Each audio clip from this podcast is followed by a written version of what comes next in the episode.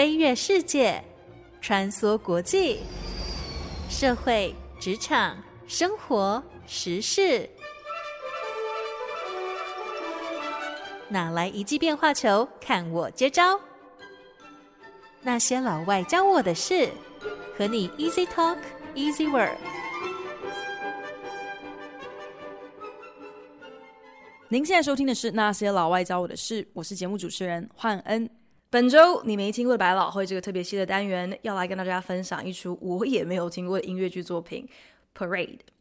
Parade》这部音乐剧事隔超过二十年之后，今年以复刻制作，以 Revival Production 重返了百老汇，更荣获了今年东尼奖最佳 Revival Musical。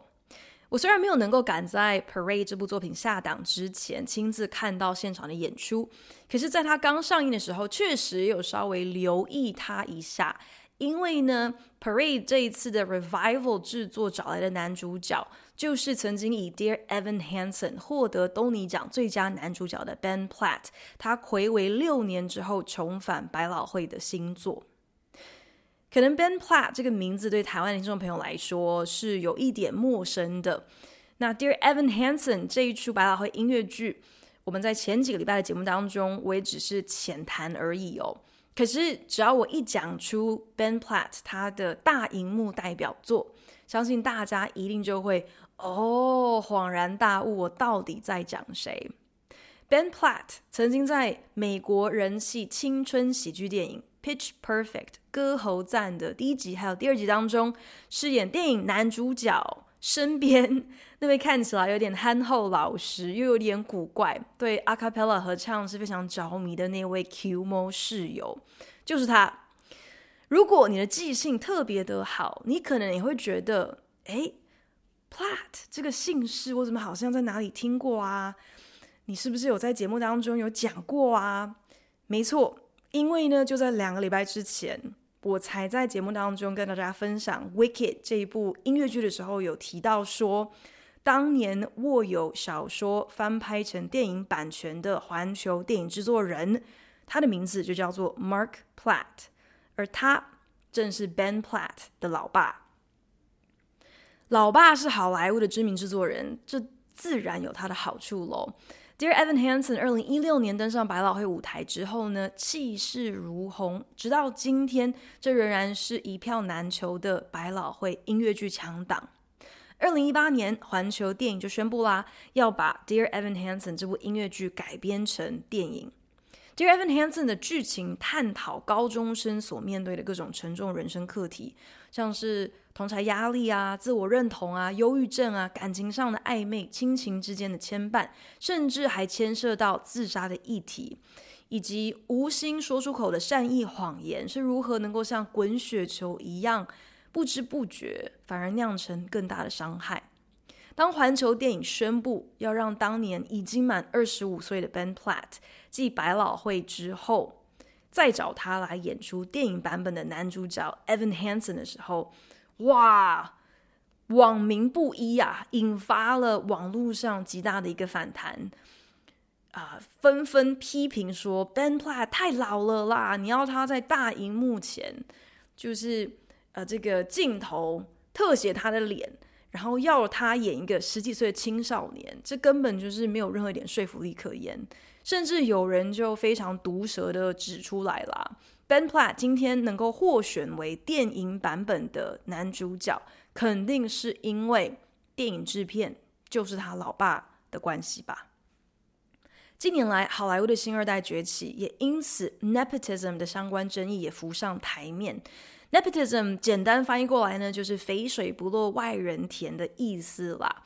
现在好莱坞就开始有一个名词叫做 “Nepo Baby” 哦，Nepotism Baby，意思就是靠裙带关系兴起的这些新二代。那我们想当然，很多的年轻新星，他们之所以能够崭露头角，可以争取到一些不错的表演机会，我猜想，至少在起头的时候，肯定多多少少就是靠。新爸新妈的光环，或者是人脉，或者是至少是面子嘛。也因此呢，《New York Magazine》纽约杂志去年年底的杂志封面就以此为题，点名了好几个好莱坞的 Nepo Baby 这些星二代，还在封面照上将这些明星的脸直接 P 到了小婴儿襁褓中的小婴儿的身体上哦。那其中一个被点名的就是 Ben Platt。恰巧今年夏天，Ben Platt 有一部他参与演出还有编剧的新电影《Theater Camp》要上映，所以他就在跑通告宣传电影的时候，接受了《滚石》杂志专访。那个时候记者就非常大胆，就问 Ben Platt，想知道说，对于他自己上了纽约杂志《新二代 Nepo Baby》这个专题的封面，成为这个封面人物，有什么样子的感想？结果 Ben Platt 的公关为了要护驾。竟然干脆直接提前终止访问，哇！这不就让人家觉得他是越描越黑，感觉就是好像心虚，做了什么亏心事才会有这么大的一个反应吧？不过说来，Ben Platt 的歌唱实力真的还是有耳共闻的啦。虽然他并没有第一男主角的那种俊俏长相。充其量就是会觉得说，Ben Platt 他长得比较像是别人家走丢的小狗那种很可怜的衰相哦。可是 Ben Platt 他的音色是非常干净的，而且演唱实力真的是爆发力十足哦。所以会让人家觉得，如果今天他真的是完全只靠自己的奋斗的话，那么应该在剧场界会比较吃得开吧。结果竟然能够成为。大荧幕前还有舞台上的人气双栖演员，实在也是让人有点就是 嗯，觉得耐人寻味了。虽然演艺圈的裙带关系是不可能切割得干净的，可是 Ben Platt 似乎也是很努力，想要走出属于自己的一条路。参与了《Parade》这部作品的演出，其实也是一反他过往最擅长那种很天真、很单纯、很搞笑的角色模板哦，勇敢的来挑战一个由真人真事改编而成的沉重故事。《Parade》这出音乐剧改编自一九一三年真实发生在美国南方乔治亚州的一起刑事案件。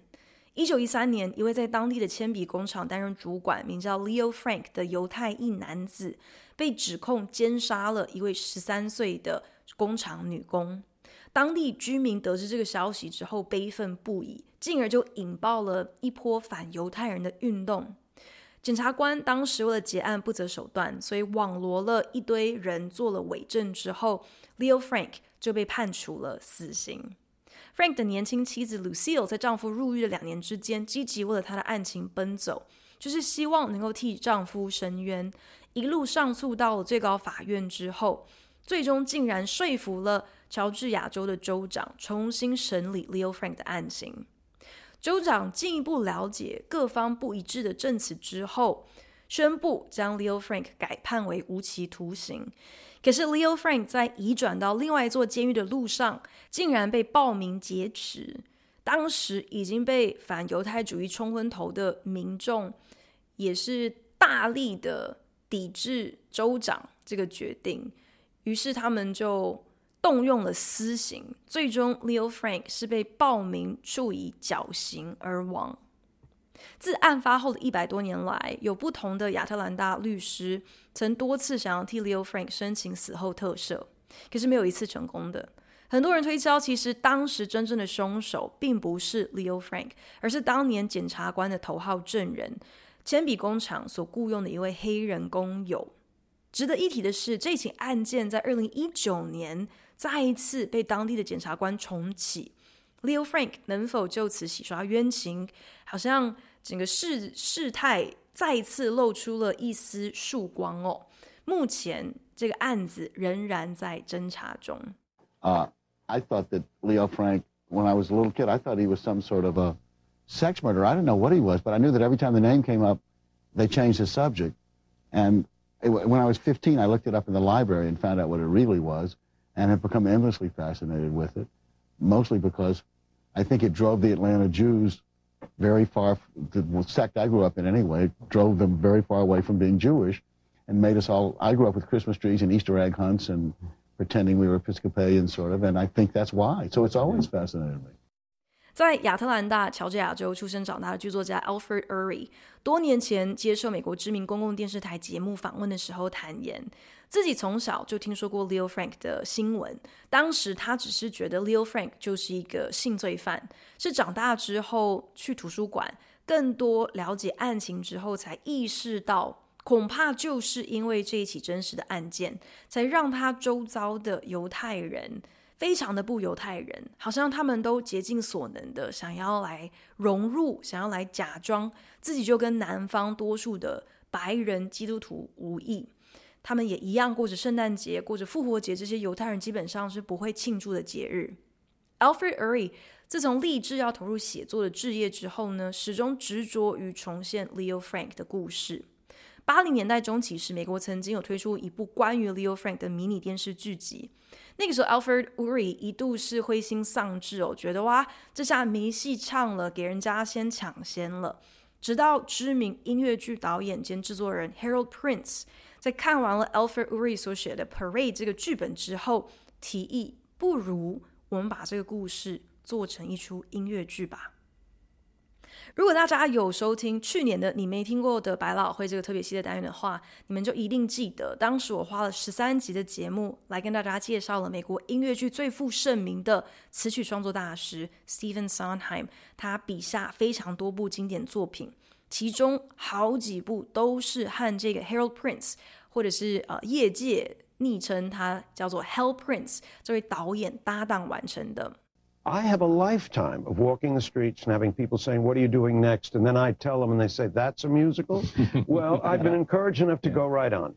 白领阶级的美国犹太人被司法体制辜负之后，惨死在南方暴民手中。这样的故事竟然也能够变成一出音乐剧，大概也就只有 Hell Prince 如此会演独剧哦。 他有点得意的在同一个访问当中就告诉主持人，自己可是身经百战，专门将人家难以想象的故事编导成为一出音乐剧。当年他也是《西城故事》（West Side Story） 的制作人之一，不也一样把跟种族纠纷、帮派械斗相关的悲剧变成了一出经典中的经典吗？就是因为这样子，Hell Prince 信心满满，认定说 Parade。也绝对能够变身成一出百老汇新经典。有趣的是，本来 Hell Prince 属意找老搭档 Stephen Sondheim 来负责剧中的词曲创作，而 Sondheim 也爽快的一口答应了。只是没想到六个月之后呢，因为 Stephen Sondheim 当时的新作 Passion 特别选了一个跟恐怖情人有关的这个沉重题材，再加上 Passion 的票房表现不佳。成为了东尼奖史上最为短命的最佳音乐剧得主。很快开演没多久，好像才演两百多场演出之后就就熄灯就谢幕了。那这件事情有让大师就是伤到，真的就是把这个呃叫好不叫座这件事情就往心里去了。所以他可能多少就也开始有点受制于现实层面的商业考量哦。就觉得说他下一部的作品好像应该要换个口味哦，不能够这么快又投入另外一个如此沉重的题材，所以最终 Stephen Sondheim 就婉拒了参与 Parade 的创作。哇，这下可好了，词曲创作要开天窗啦！Hell Prince 跟 Alfred Uri 该如何是好呢？这边顺带一提，如果你好奇《Passion》这部音乐剧到底是哪里沉重了，又是讲一个怎么样子恐怖情人的故事，为什么会叫好不叫座呢？可以上电台的官网或者是各大播客平台去搜寻那些老外教我的事，去年在三月二十六号或者是四月初呃播出的呃内容哦。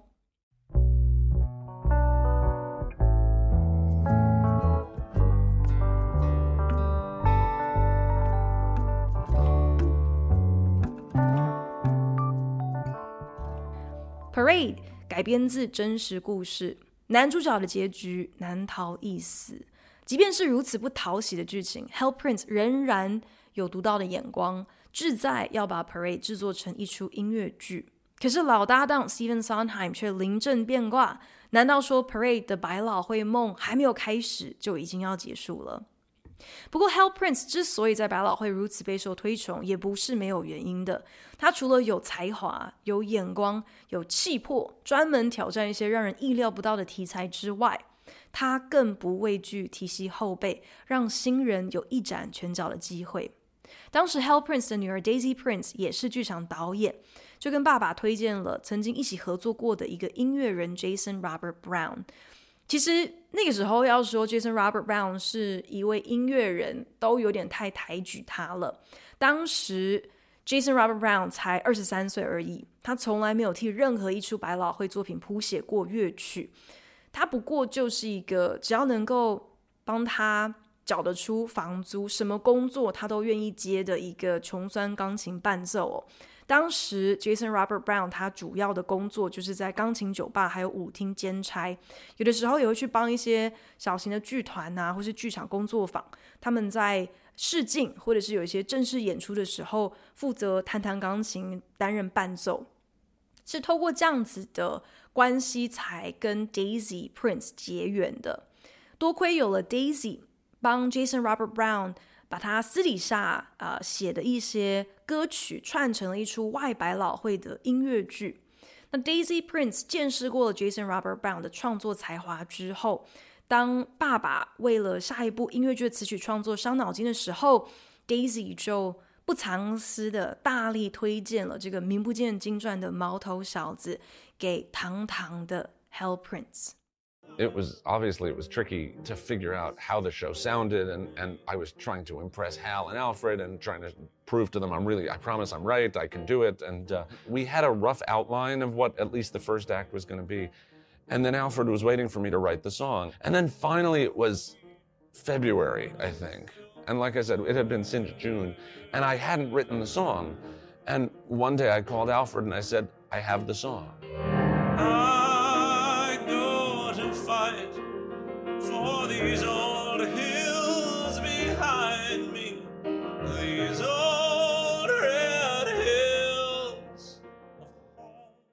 Jason Robert Brown 来说，这根本就像是中了乐透一样的不可思议哦！他初出茅庐，竟然就能够和上 Hal Prince 这种百老汇神人等级的前辈合作，他当然是急着想要证明自己能够胜任这份工作喽。一九九九年，Jason Robert Brown。所谱写的第一出百老汇音乐剧《Parade》就顺利的夺得了当年东尼奖的最佳词曲创作奖。没错，歌曲歌词都是由 Jason Robert Brown 一个人独立包办完成。在得奖之后的访问当中，他回忆自己在接下了《Parade》的创作工作之后，有长达六个月的时间，真的是长枯思竭，一首歌都写不出来。直到有一天，终于灵感乍现。And he came and he sat down next to me, and I played it, and I was about 15 bars in, and he was crying, which is not a typical Alfred reaction at all. And I got to the end of the song, and he just sort of got up and he went to the, as he was going to the bathroom, he said, Yeah, it's fine. And I said, Well, I guess I did something right then. In the old red hills of home. 好不容易完成了全剧的开场曲目《The Old Red Hills of Home》，Jason Robert Brown 打了电话约了编剧 Alfred Uhry 要来验收，没想到他才开始演唱头几小节的歌曲。余光就看到了 Alfred Uhry 是泪流满面，Jason Robert Brown 这时候才松了一口气，想说：“啊，太好了，编剧会感动成这个样子，我肯定是做对了些什么。” Well, he knows things he couldn't possibly know. He's never been in the state of Georgia in his life. Yeah. He's a Jewish boy from suburban New York, but he understood what I was writing about. He listened. 剧作家 Alfred Uhry 对 Jason Robert Brown 也是赞誉有加，说这个来自纽约的犹太小子这辈子根本从来没有踏足去过亚特兰大。 可是呢，Jason Robert Brown 非常的擅长聆听，因此呢，他能够洞悉很多他根本不应该能够明白、会知道的事情。Jason Robert Brown 他所写的词曲，完美的传达了 Alfred 他的故事当中所想要说的一切。So dramatically, The Old Red Hills of Home shows us the contrast between the part that I just did, which is the, you know, the 1863, and then 50 years later, the 1913. and it shows the contrast and how things have changed and how there's some things that just haven't. So it tells a lot about the mindset of Atlanta, and Atlanta is a large character in the show itself. 开场曲目《The Old Red Hills of Home》是一首非常关键的歌曲。Parade 一开场的时候，时空是在一八六三年，正值美国南北战争的时候，乔治亚州。 有一位南方军的军人告别了他的女友，高唱自己为了捍卫家园要上战场了。一首歌的时间瞬间快转到一九一三年，当年的那位年轻军人，如今成了断了一条腿的老兵，依然高歌宣誓对家园的热爱，并向那些愿意保家卫国的南方男儿致上最高的敬意。Jason Robert Brown 表示，音乐剧的开场曲目。应该要能够为接下来的整出戏定调，也应该要具备囊括了接下来剧中所需要的所有音乐元素。借由《The Old Red Hills of Home》这首歌，观众在将近七分钟的时间，看出了乔治亚州在五十年之间的改变，还有不变。因为乔治亚州在《Parade》这部戏当中，并不只是一个场景而已，它更是贯穿了整个故事的隐藏人物。观众要先理解乔治亚州人根深蒂固的那种心态，或许才能够慢慢明白为什么 Parade 这个故事无可避免的会落入最后那样一个悲惨结局。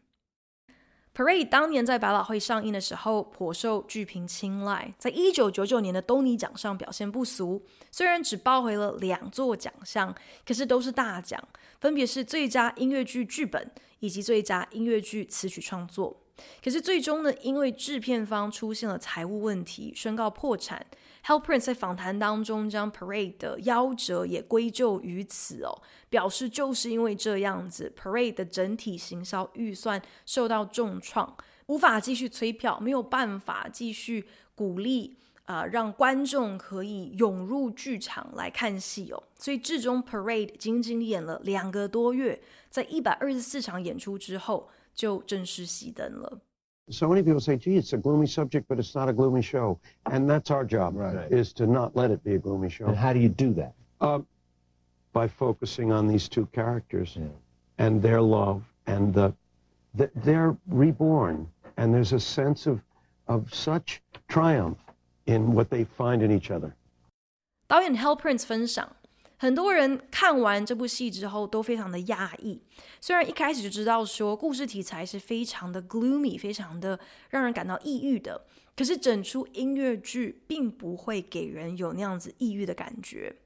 Hal Prince 分享，这背后的诀窍就是把故事聚焦于男女主角 Leo 和 Lucille 的感情戏，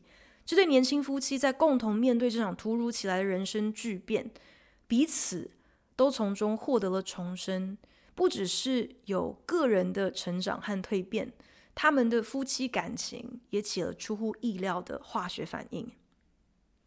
Leo Frank 是一个木讷拘谨的知识分子，他是来自纽约的犹太人，聪明、自我要求高，甚至有一点偏执，而且满脑子都是工作，因此让人觉得冰冷、难以亲近，在美国南方显得特别格格不入。他越是没有归属感，跟妻子的关系越是冰冷，几乎没有任何不必要的交集。在 Memorial Day Weekend 阵亡将士纪念日的这个连假周末，Leo Frank 宁可去铅笔工厂加班查账，也不愿意在家多陪陪老婆。Lucille 则是一个非常典型的南方姑娘，生来就是要被捧在男人手心疼的那种大家闺秀。面对丈夫的冷淡，Lucille 也感到灰心。外界看他们觉得哇，他们是如此的登对，可是只有他自己知道，这并不是他想象中婚姻该有的样子。可是，在 Leo Frank 被控犯下令人发指的罪行，并被判处死刑之后，Lucille 竟然对丈夫不离不弃。她不是只有探监而已，更竭尽所能的到处替 Leo 请愿。一个过往让人家觉得好像没有个性、不够主动、没有任何自主意识的女性，如今是使出浑身解数，不停的纠缠州长，直到对方有所作为为止。这对夫妻不只是患难见真情，危难当前，Lucille 等于是重新赋予了自己一个新的使命，一个新的角色，毫不迟疑的就跳脱出那个为夫是从，只要乖乖做个没有主见的花瓶家庭主妇就好了，这样子的一个南方妻子窠臼。她清楚知道丈夫是死是活，如今全得要看她的努力了。正是透过 Lucille 的付出，才得以帮助 Leo 获得了新的判决，免于死刑。两个人等于是在婚后遭逢如此大的浩劫，才真正谈了一场恋爱。Leo 和 Lucille 两个人之间的爱情，还有他们感情的升华发酵，确实就是救赎了《Parade》这部戏的重要看点。让大家见证如何能够在爱里看见了盼望。可是，我想这大概也是同时让这整部戏更为扎心、更让人心痛的一个关键。因为看到 Lucille 和 Leo 这样子真挚不渝的爱，才赫然理解说，有的时候再坚定的爱，再无私的付出。好像也没有办法战胜世代承袭下来的种族仇视和无知偏见，就好像开场曲目《The Old Red Hills of Home》这首歌乍听之下是一首爱国歌曲啊，可是慷慨激昂的主旋律之下，却暗藏着一些让人不安的和弦。我们都知道，美国的南北战争，南方军是为了要维持蓄奴制度而战的。那些从容赴战场的南方弟子，心中所认为保家卫国的正义，说穿了是建构在想要制度化对不同于自己的种族的迫害，为了捍卫自己所谓的权益，今天要牺牲多少自己所不认同的异类，都在所不惜。而整出戏的剧名叫做 Parade，叫做游行，这背后其实也带有一些类似的双关讽刺哦。一方面是因为小女孩的那起凶杀案发生的时间点，正好就是全镇举办 Memorial Day Weekend，缅怀阵亡将士纪念日的游行活动，所以叫做 Parade。可是同时，这整个故事都是在探讨说，在庆贺爱国军人为国捐躯的同时，这个亚特兰大的镇上竟然就发生了内斗，众人为了私心扭曲了正义，冤枉并谋害了同胞。跟 Memorial Day Weekend 这个节日背后的意义两相对比之下，真的是让人不胜唏嘘。在那个年代。竟然能够凭借一个劳动阶级的黑人的证词，就将一个白领阶级的犹太人定罪，甚至进而引爆了一帮不理性的白人，将这个犹太人以私刑处理掉。这听起来好像难以想象，好像像是电影的情节，好像不应该是真实会发生的事件。可是认真思考，这不过就是美国一贯的种族歧视手段。刻意去营造非白人族裔之间的对立，为了打压黑人，所以会拿亚裔来跟黑人做个比较，强辩说种族歧视根本不存在啊！不然为什么黄种人在教育水平、在薪资水平上能够有比黑人好这么多的表现？然后转头强化亚裔族群已经有的那些刻板印象。说治安不好的乱源其实都是黑人造成的，所以千万不要住在那些黑人人口偏多的社区。美国对黑人的歧视、反犹太人的敌意，还有仇华的行为，这三者虽然不能够完全的相提并论，可是他们确实是有一个很大的共通点，那就是。美国对于非白人种族的仇视，真的是深植在这个国家的 DNA 中，历时百年，直到今天都未曾改变。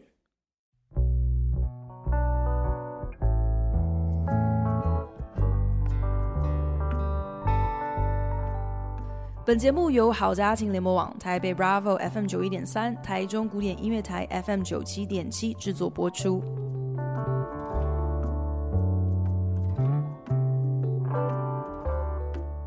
Parade 这一次 Revival 的全新制作有一个非常特别的安排。全剧在中场休息之前，刚好演到 Leo Frank 在法庭上动之以情地陈述自己是无辜的，可是陪审团却无动于衷，依旧一口咬定他有罪。法官宣判他处以死刑，把他关进狱中等待刑期。然后呢，第一幕就结束了，中场休息就开始了嘛。但是当所有的演员清场，剧场灯亮，观众开始起身准备要去排队上厕所，或者是排队买饮料的时候，饰演 Leo Frank 的 Ben Platt 男主角仍然留在舞台上的监狱中。中场休息全场有十五分钟，哎，Ben Platt 这整个十五分钟的过程，独自一人坐在舞台上继续演戏。导演这样子的一个安排。主要的目的就是想要强化 Leo Frank 的孤立无援，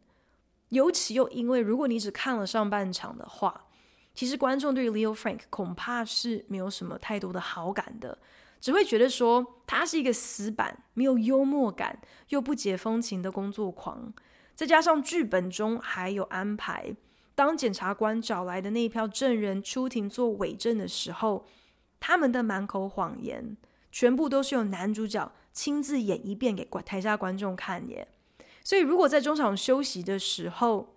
观众对 Leo Frank 到底是好人是坏人，他是不是真的犯下了这起罪行，仍然有所保留的话，其实一点也不奇怪啊。但借由中场休息，让 Leo Frank 仍然待在那个舞台上，透过这样子的一个巧思，反而慢慢的。就开始让观众同情 Leo Frank 的处境，因为当观众可以自由活动的时候，Leo Frank 不只是被这场巨变禁锢了，人生因此骤然停滞了，就连饰演他的 Ben Platt 也直接被囚困在舞台上，哪里都去不了，连厕所都没得上。我一直在想，我觉得这应该就是剧场最大的魅力之一吧。即便没有电脑特效或者是剪接这些后置技术，仍然可以就是用最土法炼钢的方式，在密闭的空间、浓缩的时间内，去挤压出观众以及演员对于剧中角色的同理心。Ben Platt 完全就是用时间在堆砌。他跟角色的连接呀，因为百老汇的作品一个礼拜通常会有八场演出哦，每一场演出都有十五分钟的中场休息，所以等于是 Ben Platt 一个礼拜总共要花上两个小时的时间，独自一个人坐在舞台上演绎，并亲身沉浸在 Leo Frank 被冤枉的委屈、挫败，还有孤独不安当中。Well, what they do seem to talk about is, is this real? Did this all really happen? And the letters I get are mostly about, is so-and-so true? Is so-and-so true? And is so-and-so true? And I always write back, yes, it's all true. Yes, That's what makes this story yeah. for me. I mean, I'm not out there to teach any civics lessons, although hate crimes are still certainly going on. I just, I just want people to go to the theater and be entertained while they're there and think about their own lives in relationship to what I write. 剧作家 Alfred Uhry 在那一个超过二十年前的电视访问当中，很直白的表示了自己写《Parade》这出戏，并不是想要替大家上一堂公民课，只是希望观众在剧院看戏的过程当中，能够被娱乐到，同时也能够借由台上的作品得到一些自己人生的共鸣还有反思。可是，即便是在九零年代那个时候，Alfred Uhry 也提到了。美国所谓的 hate crimes，就是那些基于种族仇视所发生的这些犯罪行为，仍然是层出不穷的。多数观众在看完 Parade 之后，最大的一个反馈，大多是追问他说：“诶，剧中你写的这些角色，这个人那个人，是不是真有此人啊？”不管是被冤枉入狱，最后惨死暴民手中的 Leo Frank，亦或是野心勃勃所以不择手段的检察官，还是那些出庭做伪证的乡亲父老，又或者是为了求成名，所以不惜将这则新闻做大，并竭力丑化 Leo Frank 的年轻记者，还是那个虎视眈眈想要借由这个案件伸张正义的极右派媒体人，每一个在当时都是真有其人。每一个在现在也可以轻易的找到他们的对照组。Parade 在今年二月以 Revival 重返百老汇，第一场的 Preview，也就是第一场的预演演出的时候，就有新纳粹团体 Neo-Nazi 出现在剧场门口示威抗议，发传单给路人，还有排队要入场的观众。表示他们根本搞不清楚 Leo Frank 的真面目是什么。你买票进场看这部戏的行为，根本就是在歌颂一个有恋童癖的杀人犯。剧组卡司还有制作人都严厉谴责这个团体的行为，并表示说，就是有这样子的事件，反而是更加证明了此时此刻。更有必要性要让《Parade》这部音乐剧重返舞台，因为剧中所探讨的议题，不管是盖瓜的种族歧视，还是反犹太人的歧视，亦或是嗜血的媒体刻意放大报道这类的新闻之后，至终不过就是煽风点火、助长暴民的集结。这个故事是参照一九一三年的新闻事件，可是。这整个剧情仍旧是时下二零二三年的美国依然常见的新闻标题和社会问题。如果要在这里下一个过度简化的注解，只能够说自由民主的社会就是这样子的 messy，就是如此的混乱。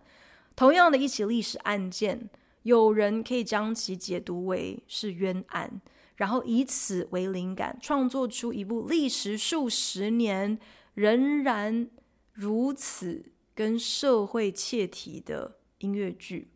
有人也可以声称，这根本就是在英雄化邪恶的性罪犯、杀人犯，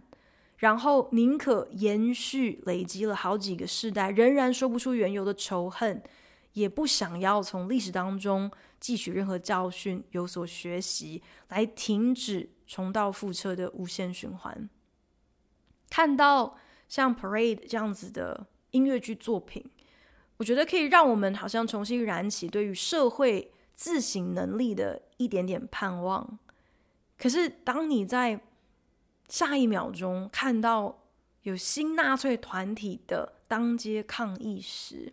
真的是又将我们打回了现实当中，意识到说，爱和仇恨的征战，其实不管隔多久，始终还没有分出一个胜负，所以我们片刻都不能松懈，千万不能够大意，否则可能又会落入在那个当下，可能是让我们觉得不可置信。但其实历史早就已经上演了千百回的惨痛结局。谢谢您收听今天的那些老外教我的事，我是汉恩，我们下礼拜同一时间空中再聊喽。